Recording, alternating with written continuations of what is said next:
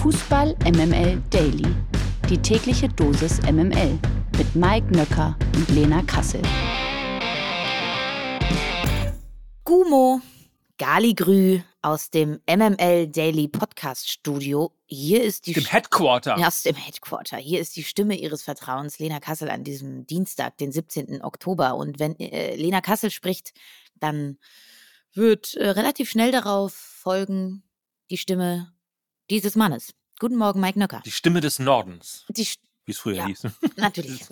Entschuldige, ich habe eine Radio-Vergangenheit, deswegen Mhm. kommt manchmal kommen manchmal diese Slogan raus, weißt du, die Mega-Hits der 18. Wie war das? Nein. Wie war, was war denn, was war denn so dein, man hat ja als äh, Radio-Host ja auch immer einen Signature-Move, also so eine Signature-Begrüßung. Wie war denn deine? Äh, Begrüßung hatte ich nicht, aber ich hatte so einen, äh, so, einen, so einen selbstgemachten Jingle, also das wurde immer bei meinen Sendungen eingespielt.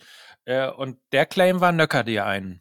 Das kommt von, also nicht, was du jetzt denkst, sondern das hat was mit dem Eis zu tun. Ja, Ja, Nogger dir ein, so hieß das ja. Und daraus habe ich Nöcker dir einen gemacht. das finde ich sehr witzig. Warum ist das hier noch kein Jingle? Ja, weiß ich nicht. Also ich kann das gerne mal einspielen jetzt an dieser Stelle. Achtung. Nöcker dir einen. Also, wenn es Hassenkassel gibt, dann sollte es auch Nöcker dir eingeben. Das, da, da, da möchte ich auch bitte jetzt zu einer Petition aufrufen. So, ganz liebe Grüße übrigens an Markus Wegmann, der das damals äh, produziert hat und dessen Stimme da auch zu hören ist, äh, alter Kollege von Radio Schleswig-Holstein. Also ab jetzt, äh, wenn Markus nichts dagegen hat, ich gehe mal davon aus, äh, wahrscheinlich ist es auch so alt, dass es schon gar keine Urheberrechte mehr gibt. Ähm, ja, machen wir das jetzt einfach immer in dieser Sendung. Ja, und ich würde sagen, wir starten jetzt einfach immer jede, äh, jede Folge hiermit, dass wir einfach sagen, dann nöckern wir uns doch einfach mal ein. Da bin ich mir, ob ich da dabei bin, da bin ich mir noch nicht so sicher. Aber mal gucken, ich lasse es mal sacken. Der Blick aufs Nationalteam.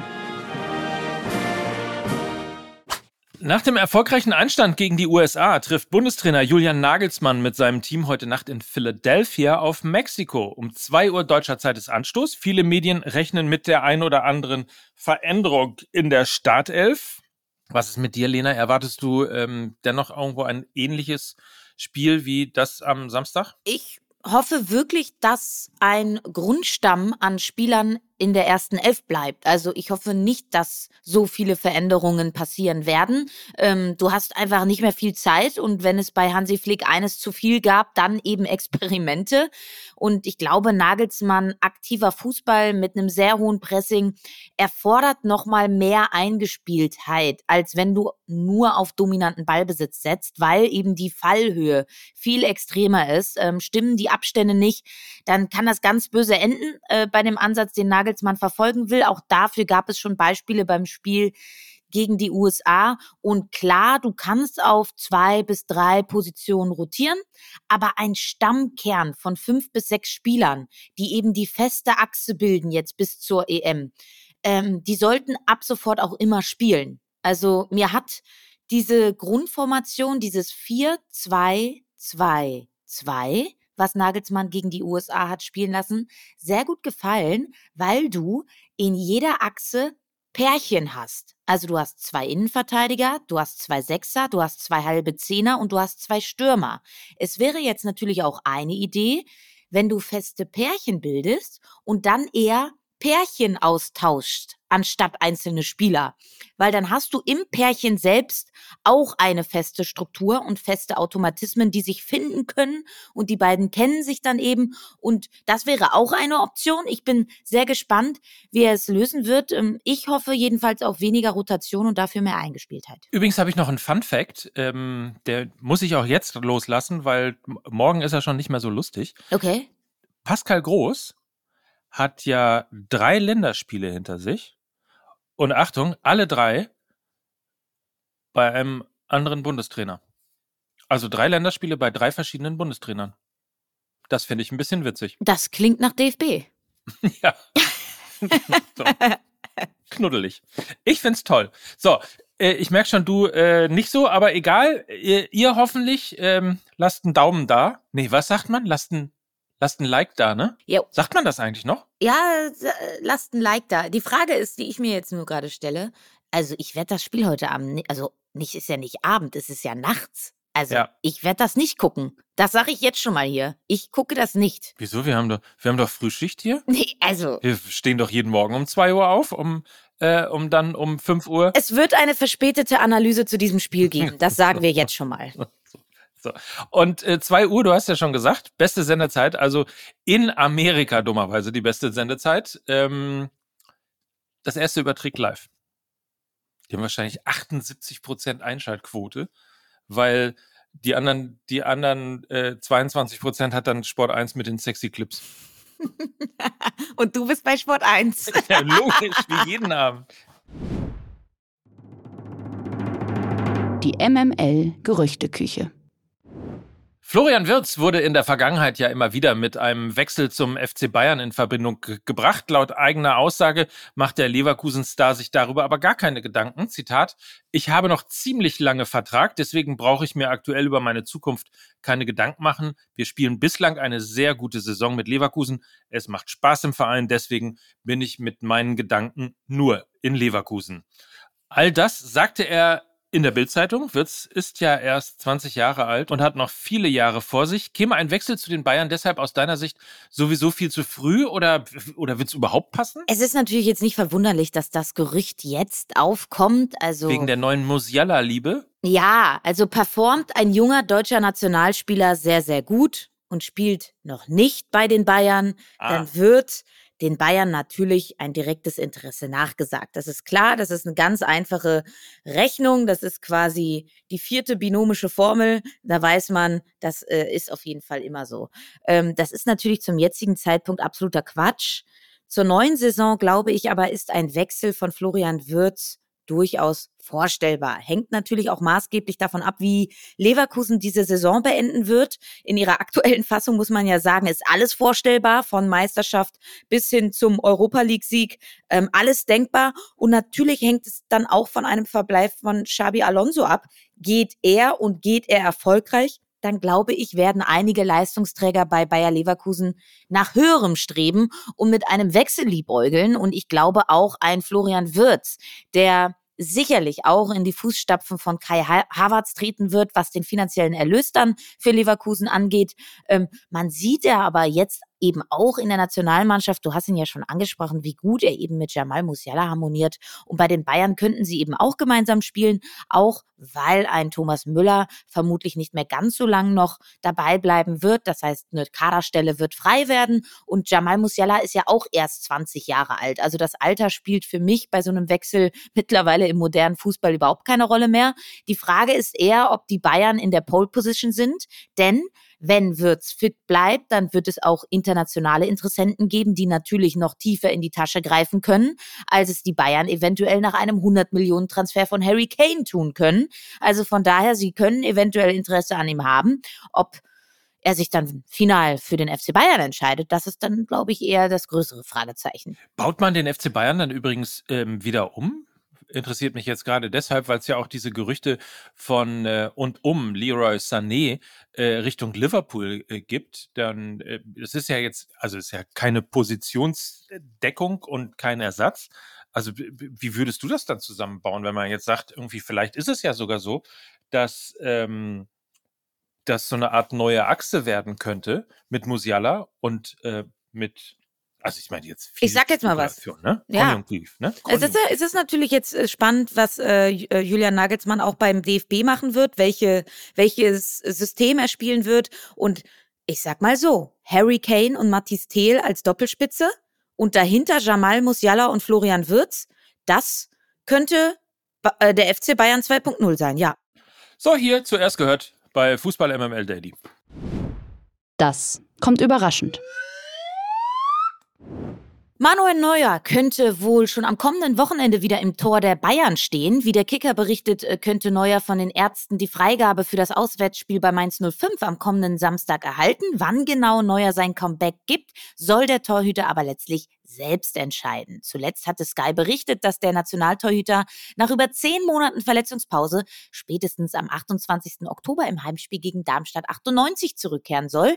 Neuer hatte sich ja im vergangenen Dezember das Bein gebrochen und hat seitdem kein Spiel mehr für die Bayern bestritten. Laut Kicker wollen die Verantwortlichen des FC Bayern außerdem noch vor dem Jahresende Gespräche mit Neuer über eine mögliche Verlängerung seines auslaufenden Vertrages führen.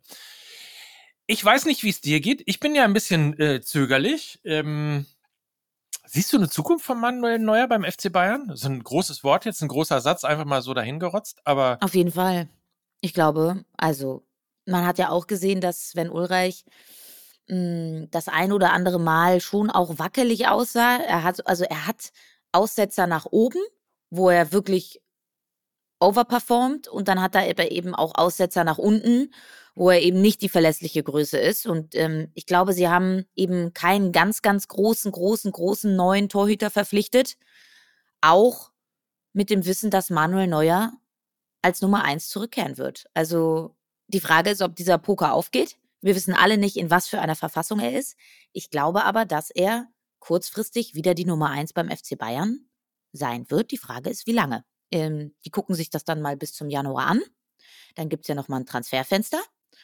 Und dann schaut man nochmal. Ich interpretiere das mal als ein Jein. MML International.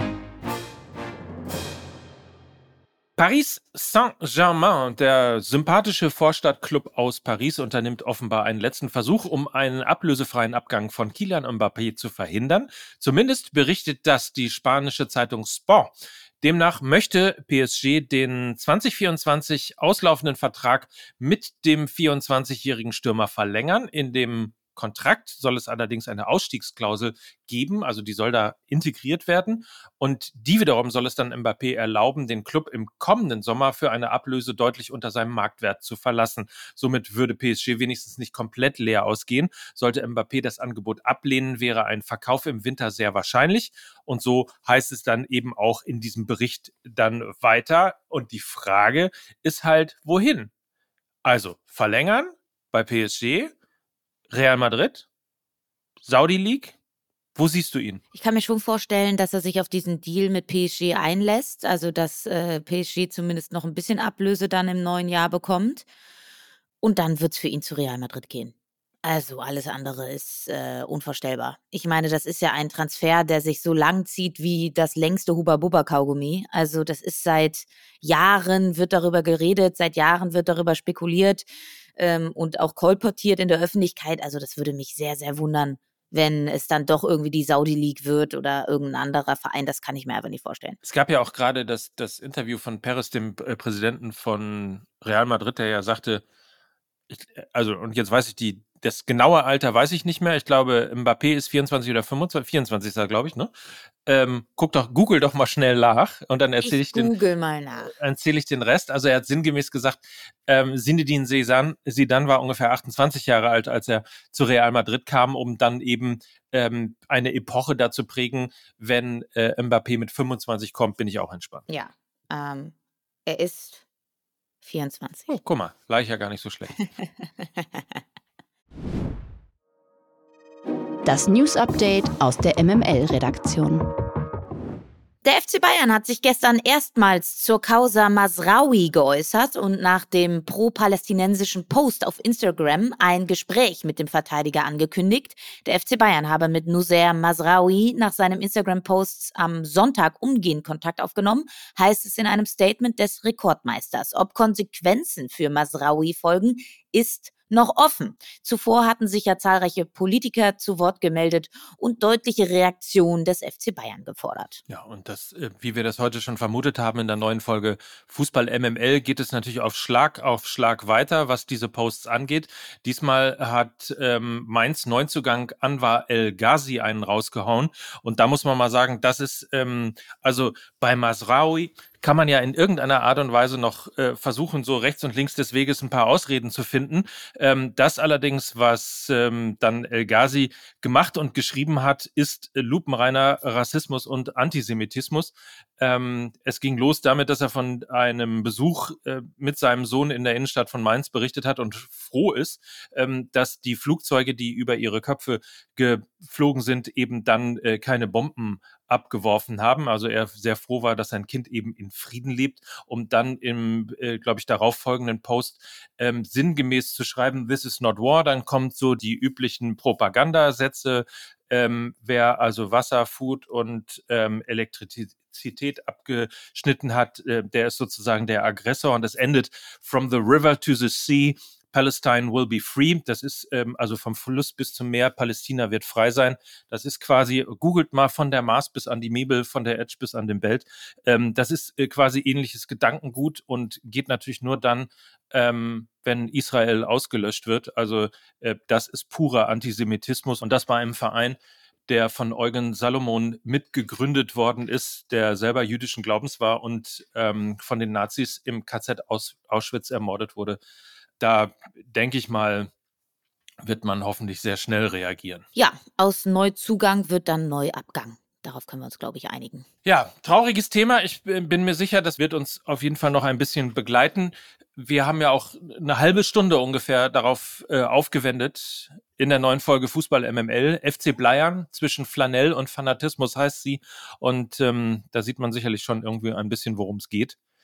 Ähm, ja, schreibt uns einfach. Ich bin gespannt, wie ihr ähm, das aufgenommen habt. Es ist ein bisschen, es fängt heiter an, ähm, wird dann vom Thema deutlich schwerer, um hinten raus noch mal ein bisschen heiter zu werden. Ja, zwischen Flanell und Fanatismus. Ich glaube, das sagt dann, das sagt dann so ein bisschen den dramaturgischen Spannungsbogen voraus, äh, der euch in dieser Folge erwartet. Ähm, trotzdem wie immer sehr hörenswert. Und wir hören uns dann selbstverständlich morgen wieder zu einer neuen Folge Fußball MML Daily. Freuen wir uns sehr drauf und wünschen euch einen tollen, feinen Tag. Und das Nöckern die einen halt, ne? Nöckern. Und wir nöckern uns jetzt ein. Alle gemeinsam. Und zwar Lena Kassel. Und Mike Nöcker für Fußball MML. Tschüss. Tschüss. Dieser Podcast wird produziert von Podstars bei OMR.